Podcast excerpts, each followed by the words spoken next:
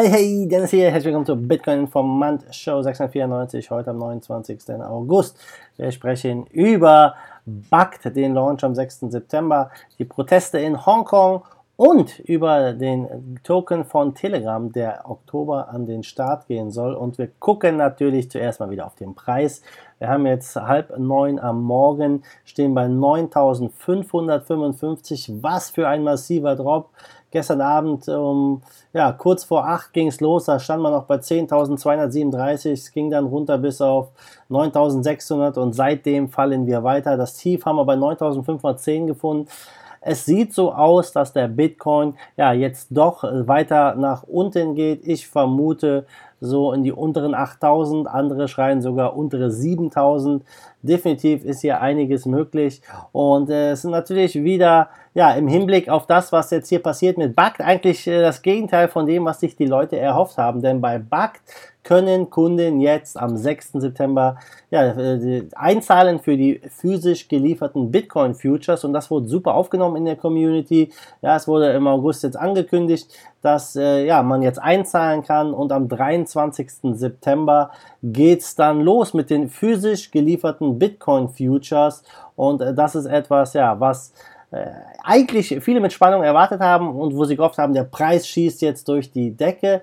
Ja, das Bugged Warehouse, Teil der Bugged Trust Company, wurde unter den gleichen Cyber- und physischen Sicherheitsmaßnahmen wie, wie die New Yorker Börse entwickelt. Und äh, die New Yorker Börse wird ebenfalls von der Bugged-Mutter Intercontinental Exchange betrieben. Also ein Big, Big Player, der jetzt hier in den Kryptomarkt reingeht. Ähm, natürlich gab es immer wieder Verzögerungen und ja, jetzt ist wirklich die Frage, was passiert? Wollen die Leute einfach vor dem äh, Bugstart nochmal günstig einkaufen, dumpen die Ware nochmal, damit der Bitcoin-Preis schön runtergeht bis Ende September, um dann hier richtig in den Bullrun reinzustarten? Also die Theorien sind vielseitig wie immer und das Schöne ist halt hier wirklich, wenn der Kontrakt ausläuft, dann werden hier Bitcoins ausgeschüttet und keine Barzahlungen, Dollars oder wie auch immer bei anderen Futures das der Fall ist. Und ja, das ist etwas, was, äh, denke ich, einiges verändern könnte in der Kryptobranche, denn auch hier bietet sich die Möglichkeit, long oder short zu gehen. Und ja, das ist jetzt wirklich spannend, was hier im September passiert. Mal gucken, was der Bitcoin-Preis bis dahin noch macht. Gucken wir mal rüber nach Hongkong.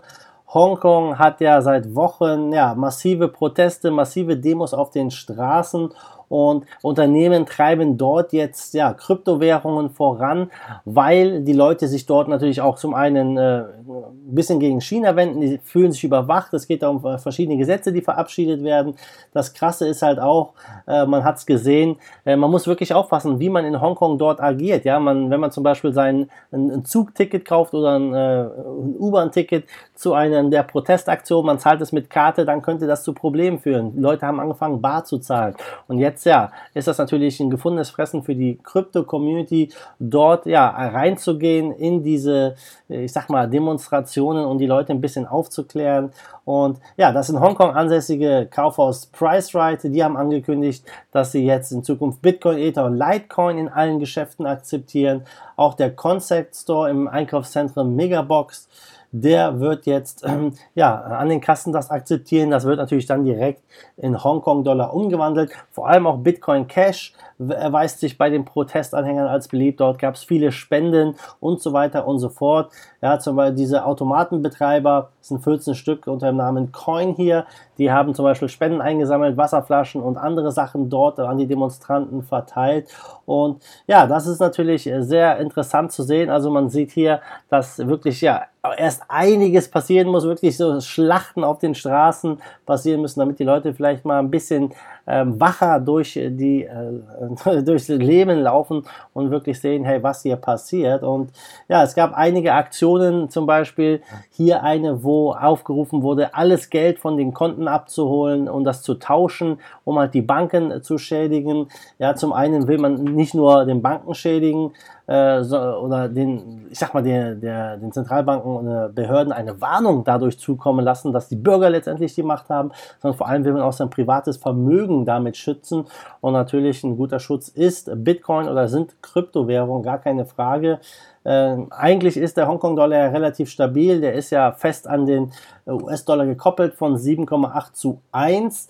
Aber die Kryptounternehmen setzen jetzt darauf, das Bewusstsein dafür zu schaffen, dass digitales Geld, Kryptowährung einfach eine bessere Alternative sind zur Abwertung und weil man einfach da der Herr seines Geldes ist, sollte es zum schlimmsten Fall von, ja, kommen und ein militärisches Eingreifen seitens China auf dem Festland hier äh, äh kommen. Ja, also sehr, sehr spannend, wie es hier äh, letztendlich äh, abgeht und man sieht, es muss immer irgendwie etwas Größeres, Wirtschaftliches passieren, dass die Leute aufwachen. Ich vermute, in Deutschland wird es ähnlich sein. Ja, wenn hier, äh, hier interessieren sich Leute ja auch ja kaum dafür, mit Krypto zu zahlen. Die wollen es alle hoddeln und reich werden, aber das im Alltag zu nutzen, das wollen die wenigsten, das machen die wenigsten. Und ich glaube, ja, da auch hier muss äh, etwas passieren. Zum Beispiel Bankkonten werden eingefroren oder irgendwie oder äh, Auszahlungslimit an Automaten, ja, damit die Leute wirklich aufwachen und merken, hey, Krypto ist eine echte Alternative.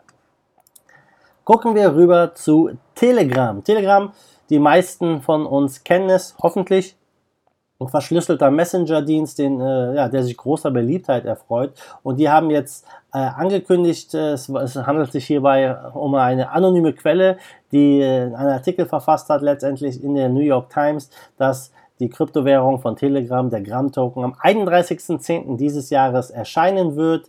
Ja, die Quelle wollte natürlich nicht genannt werden, weil sie ein Non-Disclosure Agreement äh, unterschrieben hat. Und ja, mal gucken, was jetzt hier wirklich passiert. Es ist nicht so viel über den Gram-Token bekannt.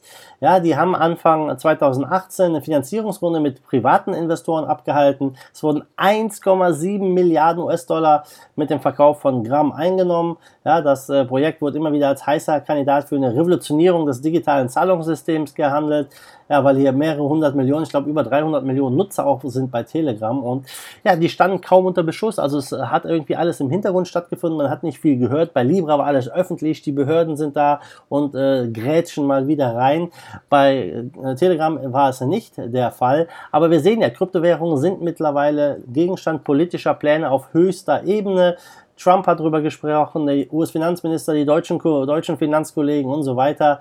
Ja, die wollen jetzt hier in den G7-Staaten internationale Maßnahmen zur weitreichenden Überwachung einführen und so weiter und so fort.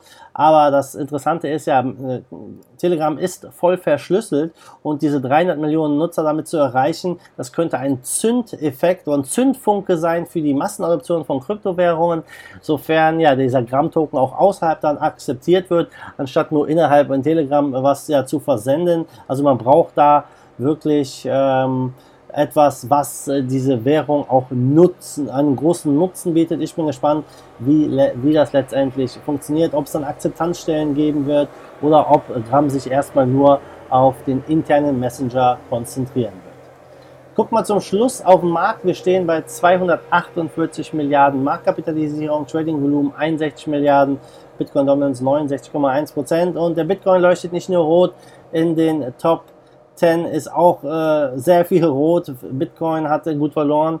Ja, Ethereum knapp 9%, Bitcoin Cash 8%, Litecoin 9%, Binance Coin 11% verloren, Monero 10% verloren. Also große, große Verluste querbeet. Es gibt trotzdem ein paar Coins, die im Plus sind. Hedge Trade und Redcoin mit 9 und 7% im Plus. Top-Verlierer ist Ren mit knapp 20 und Algorand mit knapp 17% Also, ich sag mal, war ein harter Tag gestern. Warum der Bitcoin jetzt so abgerutscht ist, ja, da lässt sich nur spekulieren. Es haben mehr Leute verkauft als gekauft, ist die einfache Antwort.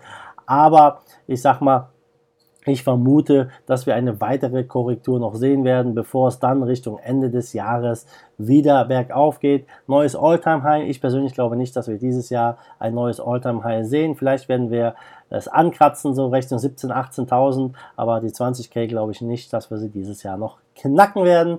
Ja, aber wir können gespannt sein. Der Bitcoin macht eh, was er will. Also Leute, damit bin ich raus. Es ist wieder Zeit. Äh, ja, wofür ist es jetzt Zeit? Wie viel haben wir?